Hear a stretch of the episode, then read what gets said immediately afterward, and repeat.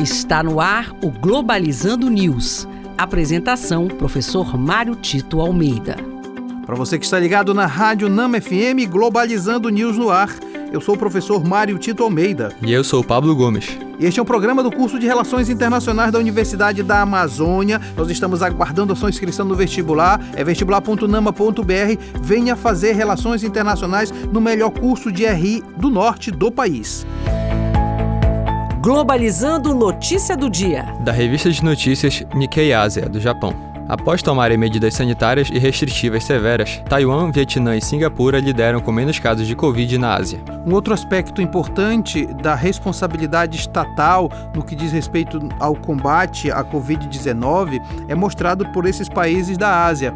O poder público precisa garantir à sua população que fique em casa, garantindo renda suficiente para que a economia não pare, mas ao mesmo tempo proporcionando uma capacidade de não transmissão desse vírus especialmente para as, os estratos sociais mais vulneráveis. O que os países da Ásia fizeram deveria ser exemplo para todos os países, inclusive para o Brasil. E no momento em que se precisa cuidar muito mais da vida, países que são responsáveis pelas suas populações ganham dianteira e lá na frente, com certeza, vão se desenvolver mais rápido do que aqueles que não cuidam de sua população. Globalizando. Fique por dentro.